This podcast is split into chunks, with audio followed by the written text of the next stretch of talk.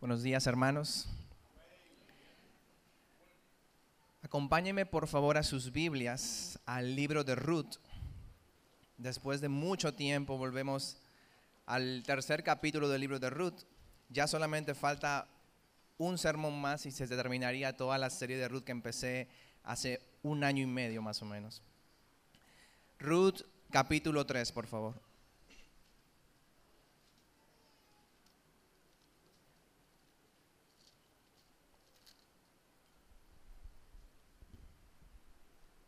Si no estás familiarizado con el pasaje, el libro de Ruth está en la primera parte de la Biblia, en el Antiguo Testamento. Está después de jueces y antes de Primera de Samuel. Es el octavo libro en la versión en español. Hoy vamos a continuar con nuestra serie de este pequeño pero hermoso libro. Recuerden que yo titulé esta serie El dulce evangelio en tiempos amargos, ya que este libro nos habla acerca de ello nos habla de cómo existe una dulce providencia de Dios en nuestros momentos más amargos, en los momentos amargos de nuestra vida, aún la providencia de Dios se hace visible y Dios está detrás de cada detalle de lo que ocurre en nuestra vida. Así que hoy entraremos en este interesante capítulo 3, muy interesante, porque este capítulo encierra un gran desenlace para dos pobres viudas y un pariente soltero que además es rico. Así que acompáñenme una vez más a orar por iluminación para que el Señor tome este momento para hablarles a su corazón. Oramos. Señor, no tengo nada aquí en mi mente ni nada aquí en mis, en mis escritos que te puedan sorprender. Tú conoces lo que tu iglesia necesita escuchar y tú solamente tú eres quien la puede entregar. Perdóname todos los fallos y todos los errores en el desarrollo de este sermón. Y solamente te pido que le recuerdes a mi alma que tu palabra siempre, siempre cumple su propósito y nunca regresa vacía.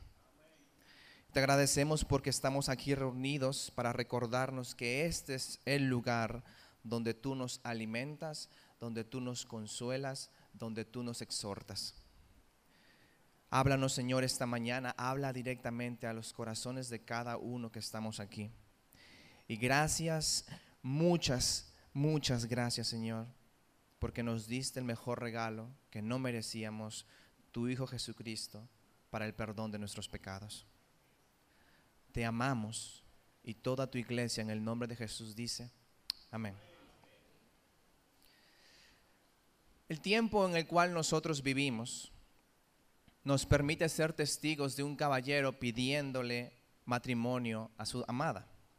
Es normal para nosotros que el hombre sea quien planee esta propuesta de matrimonio o lo que comúnmente nosotros llamamos pedida de mano. Es el hombre que se acerca al padre de la potencial esposa para que éste le conceda la bendición o la aprobación y pueda formalizar ante ella, familiares y amigos, la promesa de que Él será suyo para siempre, hasta que la muerte lo separe. En YouTube existen infinidad de pedidas de manos fallidas. Y uno tiene que verlo por si acaso, para ver cómo reaccionar. Y es que la verdad hay cierto riesgo al momento de proponer matrimonio pero hay situaciones donde el riesgo es menor. Miremos el caso de Andrew y de Ana. Ambos habían conversado ya del tema, ambos estaban de acuerdo de que su noviazgo tenía propósito de matrimonio. Ana sabía que era cuestión de tiempo que Andrew le pidiera, le pidiera o le propusiera matrimonio a ella. Y un, un 25 de mayo del 2017, que por cierto fue mi cumpleaños, Andrew no me saludó ese día. Mimi la perrita de, su, de entonces la casa de Ana entró con el anillo enlazado y sorprendió a Ana. Y miremoslos allí sentados, ellos van para su segundo año de glorificar a Dios como su Salvador. Por otro lado, miremos el caso de Jan y Ariel. También ambos habían conversado acerca del tema. También ambos estaban de acuerdo de que su noviazgo tenía miras de matrimonio. Pero lo que Ariel no sabía es que a pesar de que Yagna sabía todo eso, el sí con acento se hizo esperar. Y los que estaban presentes saben a qué me refiero. Yo vi el video y yo estaba como que en qué momento Yagna le va a decir que sí. Yagna no sabía qué hacer. Es más, ella quería irse del lugar porque no lo creía. El riesgo fue alto para Ariel, pero el sí con acento finalmente llegó. Y miremoslos por aquí. Ellos están también por su segundo año de glorificar al Señor como una sola carne. Hay riesgo en toda pedida de mano. Ahora, imagínense que la propuesta de matrimonio no lo planea el hombre, sino la suegra. Y además que esta pedida de mano no la propone el hombre, sino la mujer. Y además que se lleva en circunstancias no recomendables para, para un hombre y para una mujer, porque se realizó en una noche oscura, ambos solos. Y una de ellas estaba bien vestida y bien perfumada. Si pensaban que la propuesta de Jan y Ariel tenía riesgo, porque sí había riesgo, elevemos a la potencia 10 la propuesta que Ruth le hizo a vos. Ruth capítulo 3 nos cuenta, nos cuenta la historia de una riesgosa propuesta de matrimonio entre un hombre y una mujer, pero ambos con un corazón buscando el bien del ser amado. En los planes de Dios estaba que esta unión muchos años más tarde, en su descendencia, en la descendencia de esta unión, sea la razón por la cual ustedes y yo estamos aquí reunidos. Porque por la descendencia de la unión entre vos y Ruth vino a nacer nuestro Señor Jesucristo. En este mundo oportunista, un mundo en el que sobrevive el más apto, es muy fácil desechar la virtud y la integridad. Y además es fácil arrasar con los demás cuando se nos presenta esa oportunidad. Buscamos nuestro propio beneficio, no importando a quién derribemos o a quién pasemos por encima. La virtud no es atractiva para los hombres de este mundo y la integridad es poco atractiva para algunas mujeres de este mundo.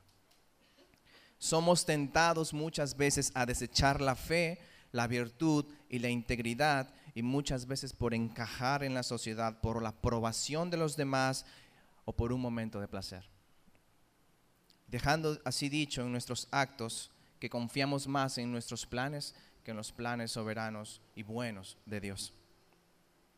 Nuestra virtud y nuestra integridad son importantes para nuestro Dios. Y aunque seamos tentados a desecharla por un plato de lentejas, Dios nos anima a que vengamos a refugiarnos bajo sus alas, porque en esas salas de amor, de ternura, de compasión, todas las cosas para los que lo aman ayudan a bien. Así que veremos tres situaciones en este capítulo que ya ustedes lo tienen allí, tres encabezados. Vamos a ver el diseño de un riesgoso plan, la ejecución de ese plan y los resultados de este plan con gracia. Así que por favor acompáñenme al versículo 1 del capítulo 3 vamos a entrar a nuestro primer encabezado, el diseño de un plan riesgoso. Dice el versículo 1, dice la palabra de Dios, después su suegra Noemí le dijo, hija mía, ¿no he de buscar seguridad para ti para que te vaya bien? Y este versículo 1 empieza con una acción de Noemí. No es el narrador que nos cuenta qué está haciendo Noemí, sino es Noemí misma accionando y diciéndote qué está haciendo ella. Noemí está preocupada por Ruth y su preocupación se ve tan evidente cuando expresa la pregunta, no he de buscar seguridad para ti, no he de buscar hogar para ti. La palabra hogar aquí, seguridad, quiere decir, no he de buscar un esposo para ti, para que tú vivas con un esposo amoroso y no te falte nada. Para Noemí, Ruth ya no es más su nuera, sino es su hija. Ella le dice, hija mía. Y ese debería ser el amor en este tipo de relación. Yo amo a mi suegra, que no está aquí presente, no la veo. Yo amo a mi suegra como si fuera mi madre. Es una de las, una de las tantas madres que yo tengo en este país. Pero sorprendentemente, mi madre ama a mi esposa. Y digo sorprendentemente porque la única forma en cómo conoció mi mamá acerca de ella fue por todo lo que le conté de ella. Y cuando pasó esa semana de bodas aquí, yo me quedé sorprendido, porque mi mamá nunca había reaccionado de esa manera ante una novia que yo había tenido. Pero mi mamá le dice hijita y a veces la escribe primero le escribe primero a ella antes que a mí. Y yo me quedo, mm, ¿y qué pasa? Mi madre ama a su nuera porque sabe que bajo las alas de Dios, esperando en el Señor, toda relación prospera. Así que Ruth está, Noemí está preocupada por Ruth y comienza a diseñar un plan para encontrarle descanso, reposo a ella. Miren lo maravilloso que es todo esto. Ahí en el mismo libro de Ruth, vayan conmigo al capítulo 1, versículo 9. Capítulo 1, versículo 9. Dice que el Señor, este es hablando, Noemí está hablando aquí, que el Señor les conceda a ambas nueras, que el Señor les consuela, conceda que hayan descanso, cada una en la casa de su marido. Y lo maravilloso del capítulo 3, versículo 1, es que Dios está utilizando a Noemí para poder cumplir la oración que Noemí hizo por Ruth. Y no sé si ustedes se están dando cuenta, pero en este versículo nosotros estamos viendo cómo las acciones divinas se juntan con las acciones humanas. Dios no es un Alexa. Dios no es un Google Home. Dios no es Cortana. Dios no es Siri. Mi Dios no es un aparato al cual tú abres la boca solamente para pedir cosas. Mi Dios es un Dios sabio, sabio, que sabe cómo hacer las cosas, cuándo hacer las cosas y con quién hacer las cosas. Amado hermano, te pregunto esta mañana, ¿por qué oras a Dios por el sustento de una familia en necesidad y no das ni un centavo por ella? ¿Por qué le pides a Dios el crecimiento espiritual de tu hermana cuando no inviertes ni un segundo en su discipulado? ¿Por qué le pides la conversión de ese ser amado si tú nunca le predicas el Evangelio y por último no vives conforme digno del Señor? ¿Por qué le pides a Dios por tu hijo o hija adolescente, rebelde, que vuelva en sí, cuando ni siquiera inviertes un segundo de tu tiempo en ella? ¿Por qué es que pides y pides a Dios por los demás y no hay momento en que tú te pares delante de Dios y le digas, sí Señor, yo te estoy pidiendo por ella, yo te estoy pidiendo porque tú sustentes a esa familia, te estoy pidiendo por el crecimiento espiritual de mi hermana, por la conversión de ese familiar alejado, por la necedad de mi hijo adolescente, pero Señor, aquí están mis bienes, aquí está mi tiempo, úsalos como tú quieras usarlos. Es maravilloso ser utilizado por Dios. Y no sé tú, pero yo quisiera ser las herramientas de Dios al hacer su trabajo. Y esta es una adaptación de una oración que hizo Agustín en el siglo IV.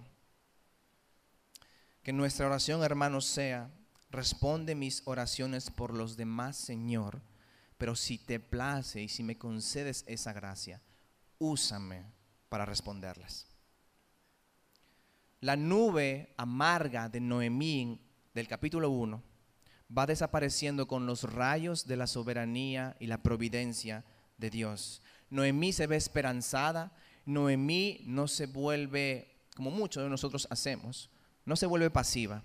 Nosotros a veces necesitamos algo de Dios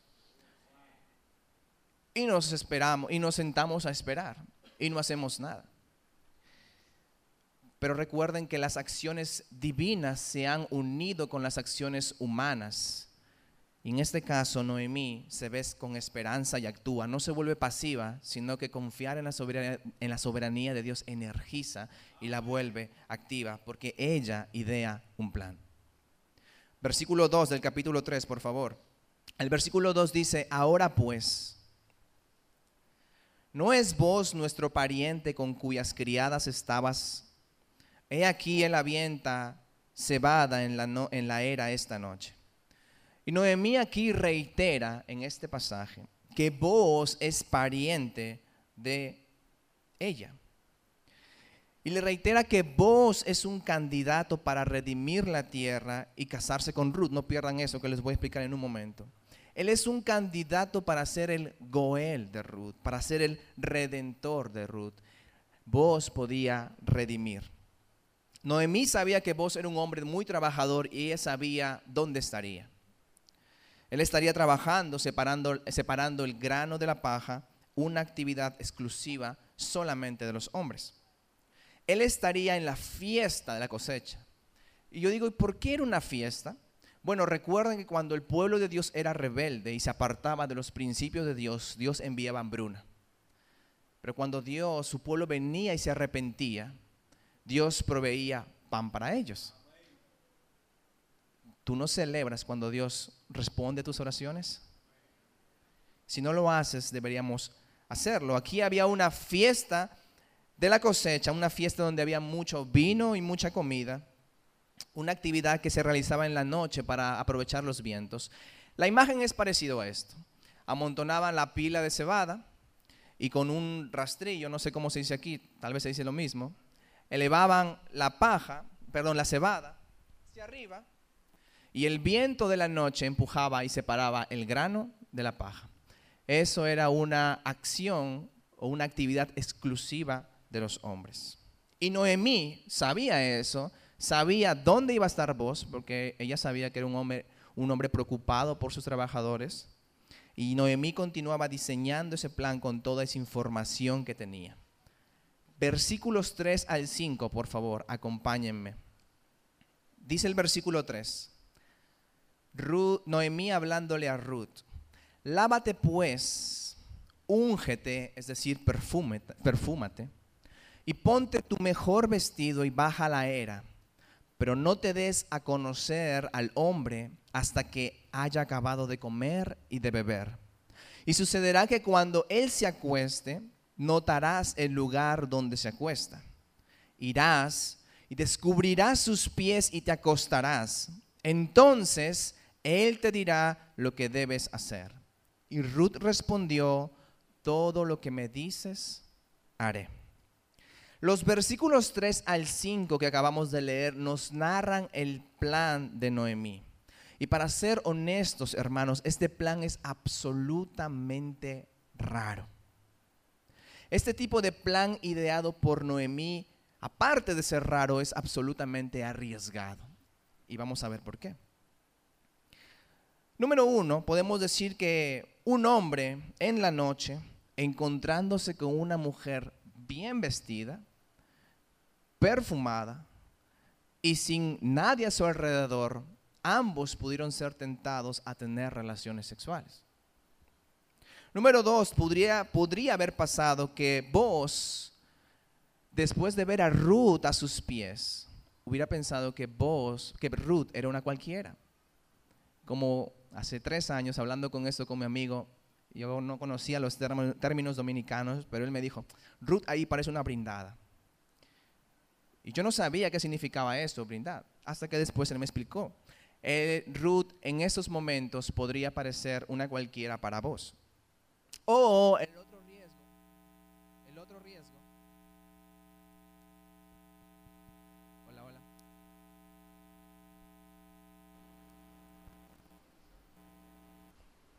Ay, ahora sí. El otro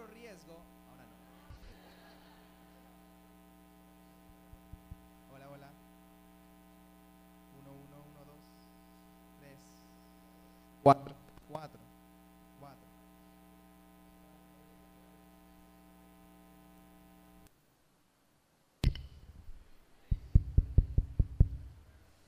1, 2.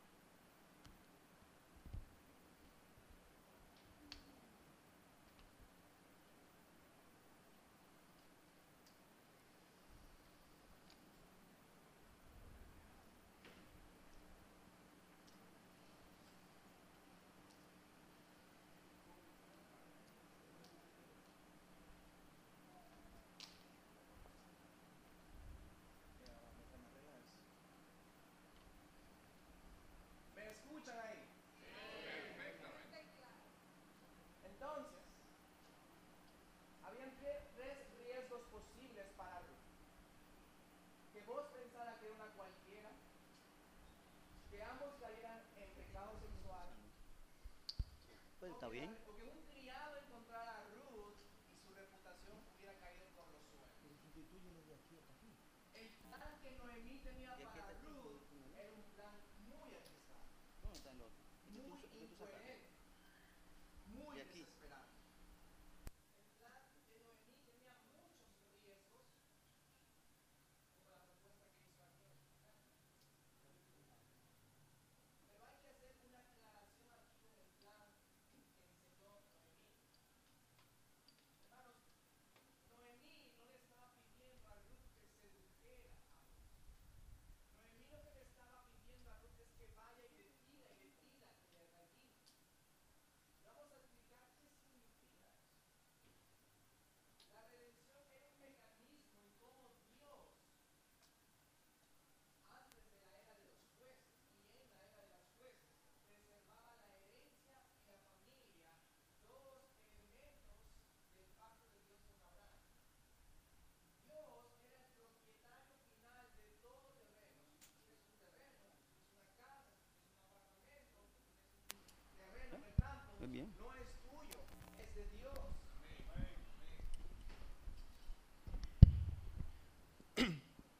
Yo muevo mucho las manos y me hubiera gustado predicar así. La redención era un mecanismo en cómo Dios preservaba las tierras y la descendencia en el pueblo de Israel. Pero cuando una familia quedaba en desgracia, estas personas podían vender o alquilar esa posesión por un periodo, es decir, por un tiempo, pero no completamente. Es decir, que uno podía alquilar la tierra por un tiempo, pero después de 50 años en la fiesta del jubileo, esas tierras volvían a su dueño original. Eso era lo que Dios utilizaba para proteger la tierra. Pero también Dios diseñó el mecanismo de que un pariente cercano podría actuar como el redentor de la familia. Es decir, que este redentor podía ayudar a esta familia que había caído en desgracia y comprar la tierra antes del año del jubileo para que esta tierra no se pierda en el nombre de la familia. Por eso es que era tan importante en esos tiempos dejar un heredero. Porque este heredero conservaría la tierra y también preservaría la descendencia. Levítico 25, 23 nos dice que es un mecanismo para defender al más débil. Recuerden que en ese tiempo no había pensiones. Esa era la forma en cómo Dios se ingenió para poder dar defensa al más débil. Para que cada familia de Israel pudiera preservar la heredad que Dios les había dado. Pero el redentor tenía que tener dos requisitos. ¿Cuáles eran esos requisitos? Número uno, debía ser un pariente cercano. Y número dos, debía tener los medios necesarios para comprar esa tierra. Cuando muere Elimelech, el heredero de todo es Malón, el esposo de Ruth. Pero Malón también muere y la familia del clan de Elimelech queda sin un heredero. Así que Ruth y Noemí, viudas porque murieron sus esposos, necesitaban un pariente cercano que comprara la tierra y que además le dé un descendiente. En pocas palabras, ellos, ellas necesitaban un redentor, ellas necesitaban un Goel. Y por eso es que Noemí se emociona cuando se entera que Ruth en el capítulo 2 va, por la pura casualidad, entre comillas, a los campos de un hombre que se llama Boz. Y cuando Noemí recuerda de que Boz es pariente, ella se alegra, no solamente porque Boz fue bueno con Ruth, sino porque Boz es pariente cercano. A pesar de que el plan de Noemí era arriesgado y nada recomendable para estos tiempos, podemos decir dos cosas aquí. Noemí diseñó ese plan dentro de los parámetros establecidos en la ley de Dios. Es algo desesperado, sí, pero tenía un marco legal que la amparaba. Por lo tanto, este esta parte le gustaría mucho a María Amalia. Por lo tanto, estos principios no se pueden pasar a nuestra cultura. Este pasaje no fue dejado en la Biblia para que las hermanas sepan cómo tener esposo o cómo tener marido. No. Y número dos, Noemí amaba a Ruth.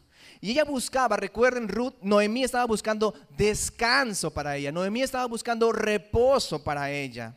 Y a pesar de su plan imprudente, Noemí accionó, no se quedó estática, si no se morían de hambre, sino que accionó un plan para cuidar a su hija, pues Noemí comenzaba a volver a confiar en Dios. Su comprensión de la soberanía de Dios no la mantuvo estática, sino que la empujó a idear un plan. Un plan loco, pero al menos un plan. Daniel 11:32, escuchen lo que dice. El pueblo que conoce a su Dios se esforzará y actuará. No dice que el pueblo que conoce a Dios se quedará en su casa leyendo su Biblia, llorando, sino que actuará. Si no tienes trabajo, ora y sal a buscar y sé diligente a buscar trabajo y conviértete en tal empleado que el jefe no quiera despedirlo. Pero sé diligente. Y Noemí confiaría en Dios con su plan, pero también confiaría en la virtud que su nuera le estaba mostrando y también en la integridad de ese pariente que ya había sido bueno con ellos. Y, Noemí no sería defraudada, no principalmente por Ruth, no principalmente por vos, sino porque Dios es fiel.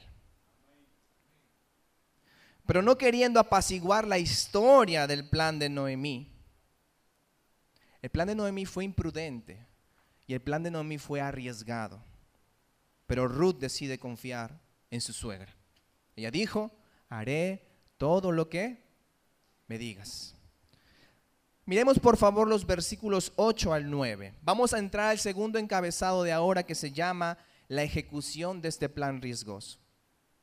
Dice el versículo 8, descendió pues a la era e hizo todo lo que su suegra le había mandado. Y cuando vos hubo comido y bebido y su corazón estaba contento, fue a acostarse al pie del montón del grano, de grano, y ella vino calladamente, descubrió sus pies y se acostó. Y sucedió que a medianoche el hombre se se asustó, se volvió y aquí una mujer que estaba acostada a sus pies. Y él dijo, ¿quién eres? Y ella respondió, soy Ruth, tu sierva. Extiende pues tu manto sobre tu sierva por cuanto eres pariente cercano. Recuerden hermanos que todo esto estaba sucediendo en una fiesta, en la fiesta de la cosecha, y los varones comían y bebían, pero el texto no especifica y no da a entender que esto era una comelona y una bebedera. No, comían y bebían lo suficiente para festejar que Dios se había acordado de su pueblo. Y Noemí es muy inteligente. Noemí es muy inteligente porque ella sabe que a un hombre con hambre y cansado no se le puede pedir nada.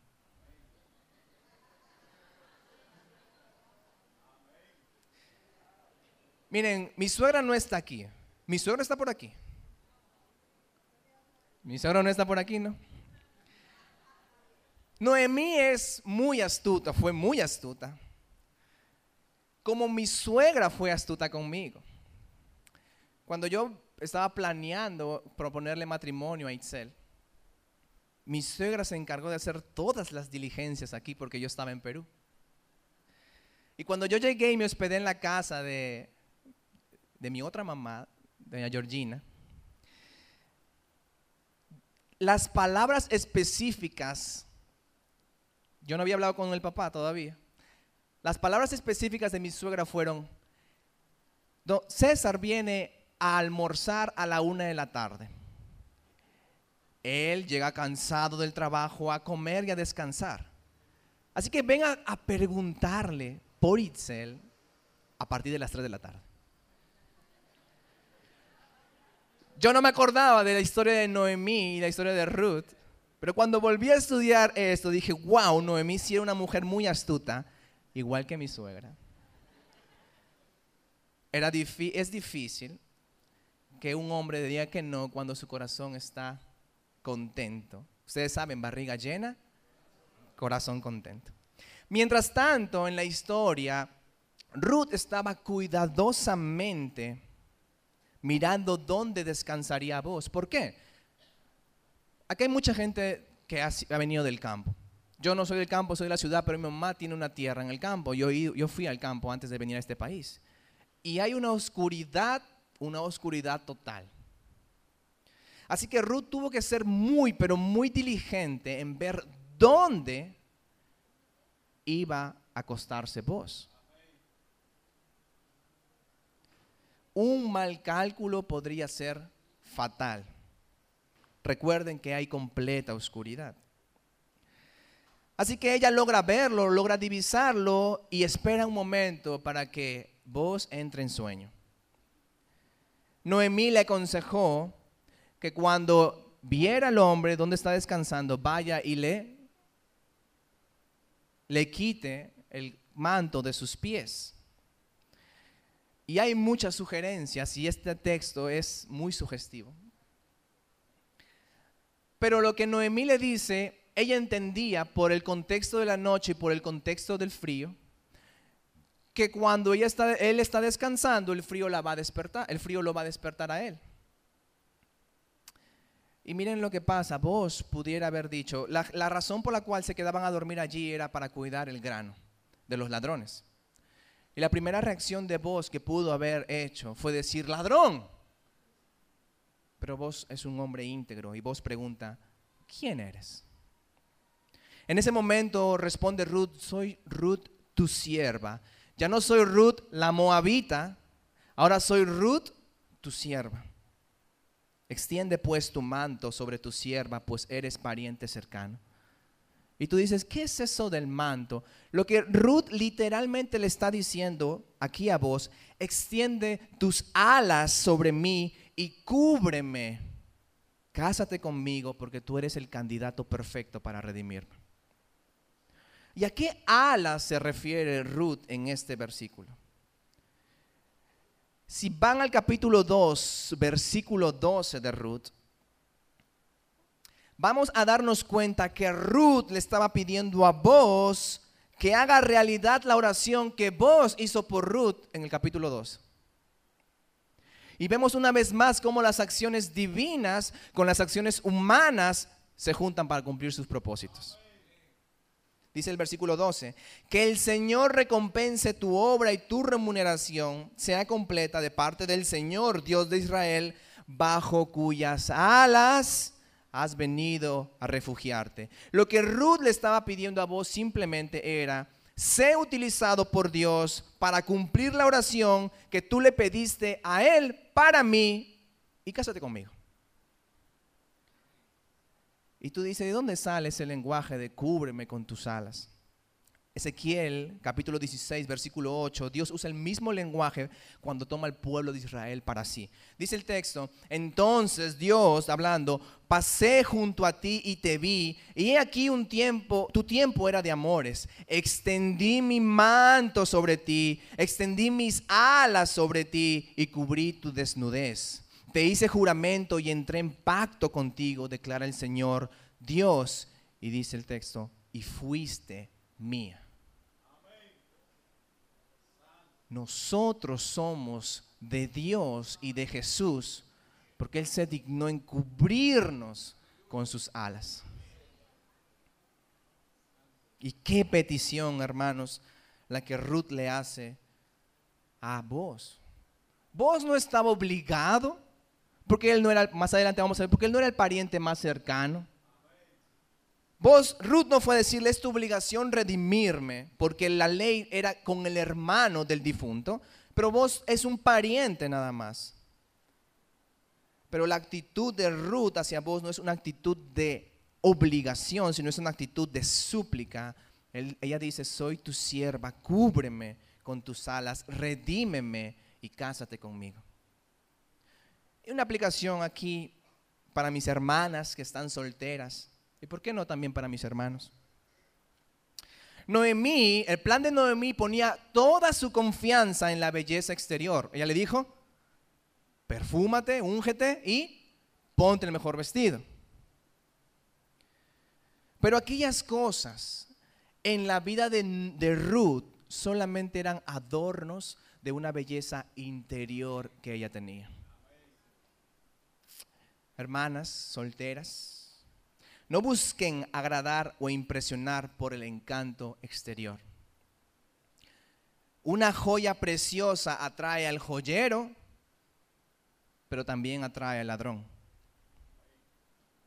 No bases tu encanto en lo exterior, porque solo no atraerás a hombres buenos, sino también a hombres malos. A hombres que se fijan solamente en lo externo. Busca esposo a la manera de Dios y encontrarás el esposo que Dios tiene para ti. Y amado joven soltero, adolescente soltero, que tal vez está en su celular en estos momentos. Proverbios capítulo 11, versículo 22 dice, como zarcillo de oro en el hocico de un cerdo es la mujer hermosa apartada de razón. Como zarcillo de oro en el hocico de un cerdo es la mujer hermosa, pero necia. Ten cuidado de que, joven, varón, hombre, que al fijarte en la hermosura de una mujer, es decir, en el zarcillo de oro, cuando este zarcillo se pierda, te quedes con el cerdo. Y tú dices, hermano, Julio, pero este es un pasaje muy fuerte. Sí, lo dijo Dios, no yo. Proverbios 11, 22, pueden revisarlo en su Biblia. Ten cuidado de que al fijarte en la hermosura, que es pasajera, el zarcillo de oro se pierda y te quedes solamente con el cerdo. Así que vos responde, versículo 10, por favor. Entonces él dijo, bendita seas del Señor, hija mía, has hecho tu última bondad mejor que la primera, al no ir en pos de los jóvenes, ya sean pobres o ricos. Ahora, hija mía, no temas, haré por ti todo lo que tú me pides, pues todo mi pueblo en la ciudad sabe que eres qué? Mujer virtuosa. Y quisiera que recuerden, hermanos, que vos no estaba obligado a redimir a Ruth para preservar el nombre de esa familia. ¿Y por qué? Porque él era el pariente cercano, pero no el más cercano. Pero esta actitud de súplica de Ruth sorprende a vos. Hermanos, Dios no está obligado a cumplir cada una de nuestras peticiones. Dios no está obligado a dar respuesta a cada una de nuestras demandas. Es nuestra vida una vida de actitud de constante súplica o vivimos nuestra vida como una vida constante demandante. Hay una gran diferencia en tú ves en los cristianos cuando el cristiano no sabe que no merece nada y pide. Pero tú también ves la diferencia entre un cristiano que piensa que lo merece todo y que exige en cuál de los dos lados estás. Ruth no es como algunos de nosotros, Ruth va con una actitud de súplica. Y vos demuestra su respeto para ella. Vos la alaba por su virtud. Vos le dice, has hecho tu última bondad mejor que la primera. ¿Qué bondad primera? Si ustedes recuerdan, en el capítulo 2, Ruth está constantemente ayudando a su suegra. Ella fue la que fue a espigar y fue la que trajo comida para Noemí. Entonces lo que vos está aquí dando a entender es que no es que Ruth ya había sido bueno con Noemí al proveerle alimento, pero que ahora sigue estando doblemente buena con Noemí porque ahora le está buscando un pariente para que compre su tierra y un, un bueno, en este caso un nieto para mantener la descendencia. Ruth no es una mujer cualquiera. Ella es una mujer que vela por, la, por el bienestar de su suegra.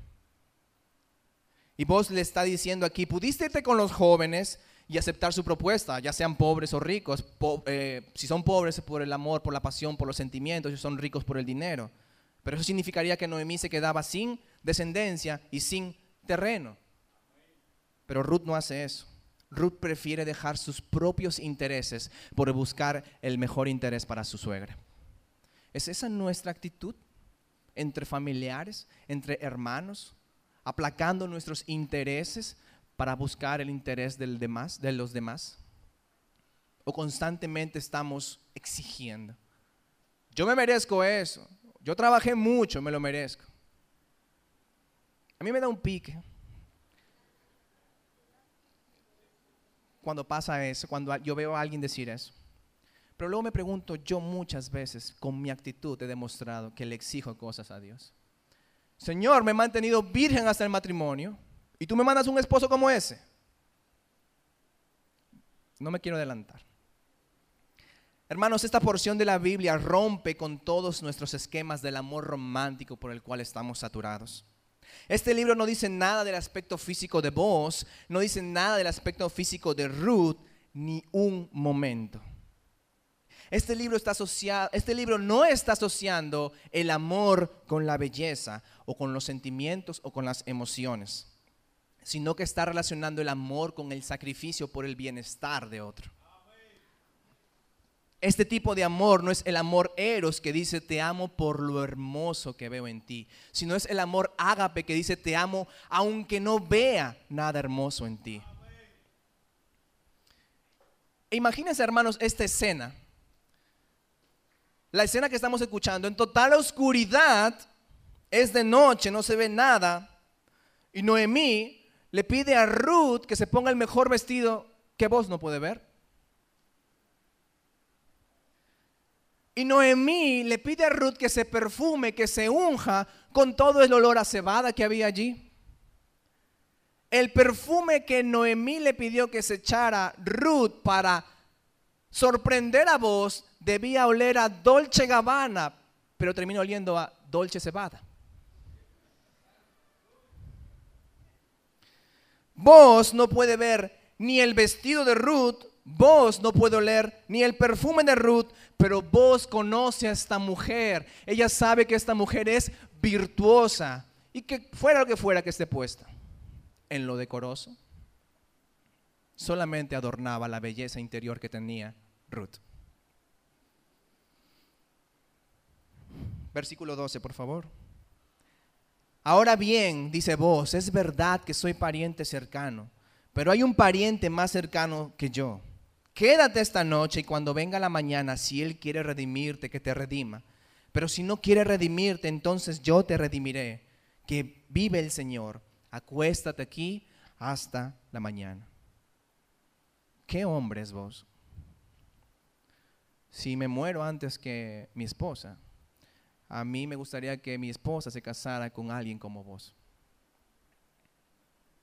Miren, este hombre podría haberse aprovechado de la situación, una mujer perfumada, bien vestida, solos, podría aprovecharse sexualmente de ella y además esta muchacha le está diciendo que tú me gustas. Pero vos no hace eso. Él no es de esos hombres oportunistas.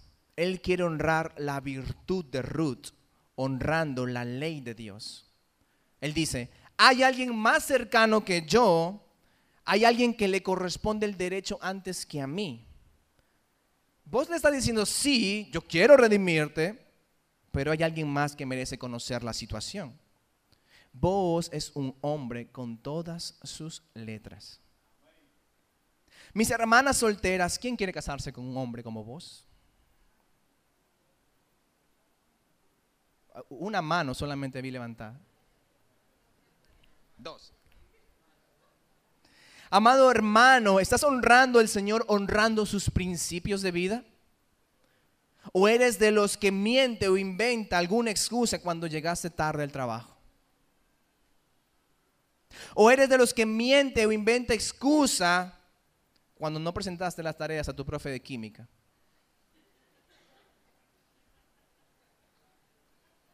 ¿O eres de los que en su negocio hace trucos y maravillas para pagar menos intereses? Menos impuestos, perdón. Eres de los que miente a sus clientes, a sus clientes vendiéndole una cosa como si fuera otra.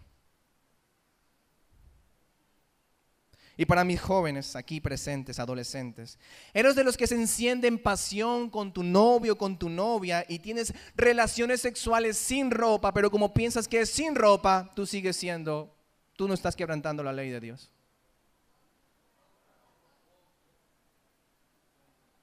Perdón. Con ropa, perdón.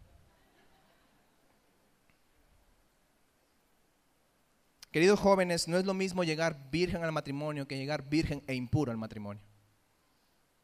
Uno puede llegar virgen al matrimonio, pero no necesariamente puro. Hay un libro que se llama Virgen hasta qué momento. La pureza está relacionada con algo externo y físico, pero con algo interno y espiritual. Dios desea que los jóvenes lleguen con ambas cosas al momento de su matrimonio, con tu virginidad y también con tu pureza. Espera en Él, honra su principio de no tener relaciones sexuales antes del matrimonio. Amado hermano, entonces, con todo lo dicho, ¿eres como vos o eres como aquellos que niegan la fe? ¿Eres como vos que no se aprovecha de la oportunidad, no miente, sino que su integridad y su confianza en Dios lo empuja a honrar la ley de Dios que les habían sido dadas. O eres de aquellos que vive su vida justificando cada atropello y, y diciendo que eso está bien. Vos es diferente, vos es un verdadero hombre y Él resolverá el asunto lo más temprano posible. Él le dice, mira, le voy, a dar una le voy a dar un chance a él para que te redima, pero yo quiero redimirte. Versículo 14 y 15, estamos llegando al final. Vos primero protege su pureza y no la toca perdón, capítulo 14, dice, ella se acostó a sus pies hasta la mañana y se levantó antes de que una persona pudiera reconocer a otra. Y él dijo, que no se sepa que ha venido mujer a la era. Versículo 15, dijo además, dame el manto que tienes puesto y sujétalo. Y ella lo sujetó y él midió seis medidas de cebada y se las puso encima. Entonces ella entró en la ciudad y nos deja en suspenso la historia. Vos entonces primero protege la pureza física de Ruth, no la toca. Luego vos protege su integridad física porque no la manda a que se vaya en plena noche y regrese a la casa de su suegra. Y vos también protege su reputación, no se entere aquí que en la era una mujer. Duerme aquí y sale una hora prudente para que nadie sepa que hubo una mujer aquí. Era una fiesta de puros hombres. ¿Qué pensarían todos los demás hombres? Y además de todo esto, vos provee y sustenta para Ruth. Las seis medidas de cebada eran, aproximadamente 60 libras de cebada.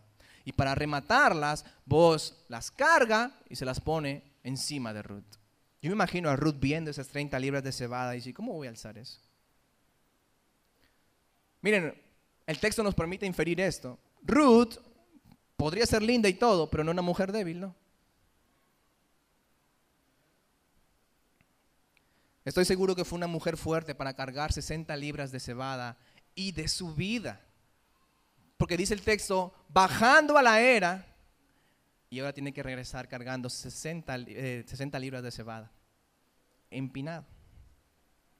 La integridad y el carácter de voz le hace proteger su pureza al no tocarla sexualmente, proteger su integridad física al no mandarla en una noche oscura en Belén, proteger su reputación al no anunciar que hubo una mujer en la, era de la cebada, proveer sustento al darle 60 libras de cebada y además le ayuda a ponerle las 60 libras de cebada encima a la muy virtuosa pero no débil Ruth. Y jóvenes varones, el verdadero amor se manifiesta en la pureza, en el respeto y en la protección.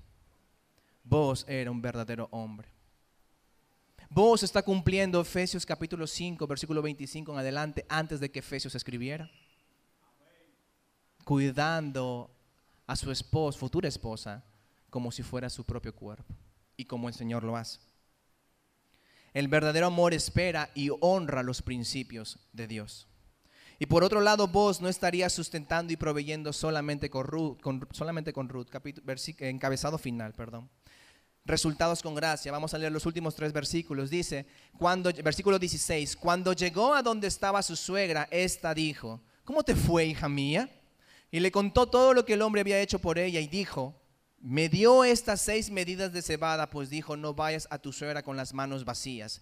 Entonces Noemí dijo, espera, hija mía, hasta que sepas cómo se resolverá el asunto, porque el hombre no descansará hasta que haya arreglado el asunto.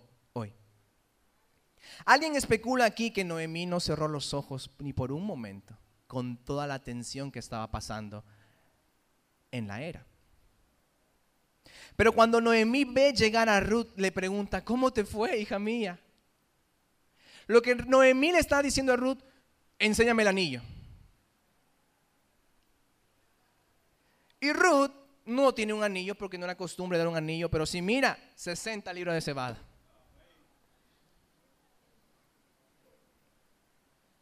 Mi amor, era un 60 libras de cebada para comprarte. Vos está proveyendo algo más útil. Recuerden que hubo una hambruna. Un adorno, un regalo, no hubiera sido útil para ese momento. Después de contarle todo, Noemí le dice, espera y sé paciente, que ese hombre no va a descansar hasta que te solucione, hasta que te resuelva. Cuando las cosas no están en nuestras manos, no nos queda más remedio que esperar y estar quietos y ver quién es nuestro Dios.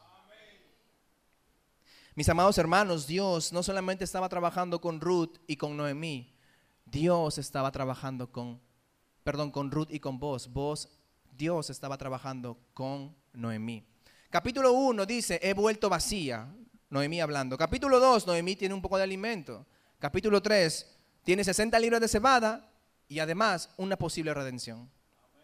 Dios estaba hablando aquí al corazón amargado de Noemí. El capítulo 3 de este libro empieza con Noemí desesperada y diligente, pero este capítulo termina con una Noemí esperanzada y paciente. Dios está trabajando con el corazón de Noemí y es que cuando un corazón está amargado, se desespera y pretende hacer todo por su propia cuenta. Sin embargo, un corazón que está lleno y confiado en Dios no se desespera, es diligente porque sabe que los resultados le pertenecen al Señor. Hermanos, si tú tienes el corazón amargado esta tarde, Dios te pide que confíes en sus manos, que actúes pero que descanses en Él, que seas diligente pero que confíes en su promesa. Isaías 41, 17, no te dejaré, no te desampararé. ¿Y qué aplicaciones podemos ver en este texto? Bueno, número uno, que nuestros planes desesperados nunca van a trancar el plan perfecto de Dios a pesar de nuestras estupideces, porque muchas veces cometemos estupideces, Dios tiene un plan para su gloria y nadie lo va a alterar. Mi Dios es un Dios sabio que de una manera misteriosa utiliza mi desesperación para llevar a cabo su voluntad. Sin embargo, tengo que hacer una advertencia aquí. Dios honra a quienes le honran a Él. Muchas veces cosecharemos las consecuencias de nuestra propia imprudencia. Número dos, Dios quiere que su iglesia imite el carácter redentor de vos que vos tuvo con Ruth. Es decir, Dios quiere que su iglesia se preocupe por los más necesitados. Si me preguntas y me dices, es que yo no sé, hermano, dónde hacer, dónde, dónde ayudar. Yo trabajo en una fundación, 120 niños, hay necesidad en todos los lugares. Y no estoy hablando de dinero, sino de amor y de tiempo. Dios te redimió a ti para que tú humanamente redimas a quienes más lo necesitan. Aplicación número 3. Así como Ruth buscaba estar a solas con vos, ojalá hermano que después de este sermón tú te desesperes y busques estar a solas con Jesús. Finalmente, para terminar, Ruth se fue a ver a vos con lo mejor que tenía.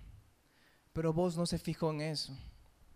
Amado hermano, amado hermana, ¿por qué intentas ir a Dios con lo mejor que tú tienes si no tenemos nada que ofrecerle a Dios? Miren, muchos años más tarde de cuando ocurrió esta historia, ocurrió el acto de redención más grande y más sublime que el de Boaz a Ruth. El proceso de redención tiene un costo. En la redención, el redentor tenía que perder algo para poder redimir al necesitado.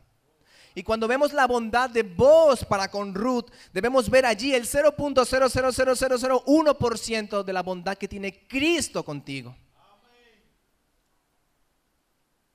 Quien nos rescató de la esclavitud y la condenación de nuestros pecados, para ya no ser esclavos del pecado y vivir libres para Él. Todos, hermanos, somos como Ruth la moabita, solos, desesperados, desamparados, sin sustento, sin amparo, esclavos de nuestros deseos y no podíamos rescatarnos a nosotros mismos. Necesitábamos un pariente cercano. Y este Dios lleno de gloria se encarnó en un cuerpo tan frágil como el de nosotros para poder ser pariente de nosotros. Y como dice Hebreos capítulo 2, versículo 11, Jesucristo no se llama, no se avergüenza de llamarnos hermanos. Nuestro pariente es nuestro Señor Jesús. Entonces Él cumple los dos requisitos. Él es nuestro pariente y Él tiene los medios para redimirnos. Jesucristo se hizo nuestro sumo sacerdote para así presentar sacrificio delante de nuestro Dios, satisfacer la ira de Dios y perdonar todas nuestras faltas. Queremos un redentor como Jesús. Y si tú no lo quieres, en algún momento lo vas a querer. Amado amigo que nos visitas por primera vez o que aún no has aceptado al Señor. Ruth fue ante vos con una actitud de súplica para que la redimiera, para que la rescatara. Y vos prometió resolverle en ese momento. Si no te resuelvo ahora, te resuelvo mañana en la mañana. Hoy nuestro Señor Jesús te dice a ti, ven a mí, que yo te voy a resolver, porque yo no te echo fuera. Juan capítulo 6. Hoy nuestro Señor Jesús te dice, ven a mí, yo te voy a resolver y todos tus pecados van a ser perdonados hermano, amigo, tu primera necesidad no son cosas materiales. Tu primera necesidad es el perdón de tus pecados y la reconciliación con Dios. Eres un pecador, eres una pecadora, pero Dios es el perfecto perdonador. Ven a Jesús hoy mismo porque Él promete no echarte fuera y resolverte además. Amada iglesia y amigos que nos visitan, nosotros somos como Ruth, pero Dios nos ha dado el mejor regalo en Jesucristo para darnos la redención que tanto necesitábamos. Que nuestra oración esta tarde y el resto de nuestras vidas sea igual que Ruth. Señor, soy tu siervo, cásate conmigo, te recuerdo que tú eres mi redentor. Oremos, hermanos. Señor, te damos gracias esta tarde por hablar directamente en nuestro corazón. Gracias porque a pesar de los fallos técnicos, tanto en el sermón como en el micrófono, tú sigues hablando. Señor, te damos gracias porque tú unes tus acciones divinas a través de acciones humanas. Señor, tú no solamente quieres que nos quedemos con, brazos, con los brazos cerrados, sino tú quieres que accionemos, pero que confiemos en ti. Que luchemos, pero que confiemos en que tú darás la victoria. Señor, te damos gracias también porque tú nos hablaste de mantenernos puros.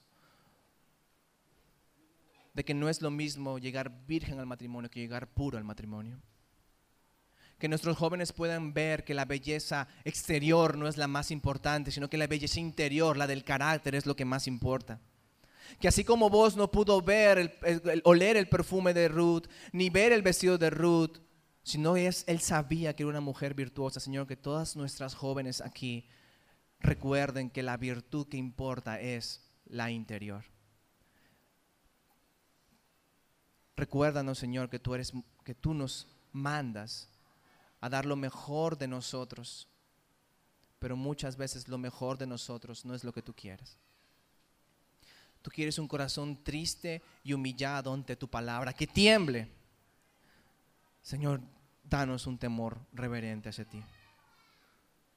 Y recuérdanos que somos pecadores que necesitaban un redentor y tú nos lo otorgaste en Jesucristo. ya no soy más esclavo del pecado, ya no hay más condenación a los que están en Cristo Jesús. Porque tú entregaste tu Espíritu Santo para que more dentro de nosotros y sea la, la garantía para aquel día, en el día final, cuando estemos delante de ti, tú nos digas, tú eres mío. Así que Señor, si venimos ante ti con una actitud de obligación, de que tú, de exigencia, de que tú necesitas obligatoriamente darnos algo, Señor, perdónanos, no merecemos nada. Pero aún así tú te places en darnos. Tú nos muestras el verdadero amor, porque no ves nada hermoso en nosotros, pero aún así nos dices, te amo. Guarda nuestros corazones, Señor, de la corrupción y la maldad, y ayúdanos e impúlsanos a redimir humanamente posible a todas las personas que lo necesitan. Oye, Señor, nuestro clamor, porque si tu pueblo se humilla, tú prestarás oído a ellos. Gracias por Jesús. Gracias porque Él es nuestro redentor. Cásate con nosotros, Señor. En el nombre de Él oramos. Amén.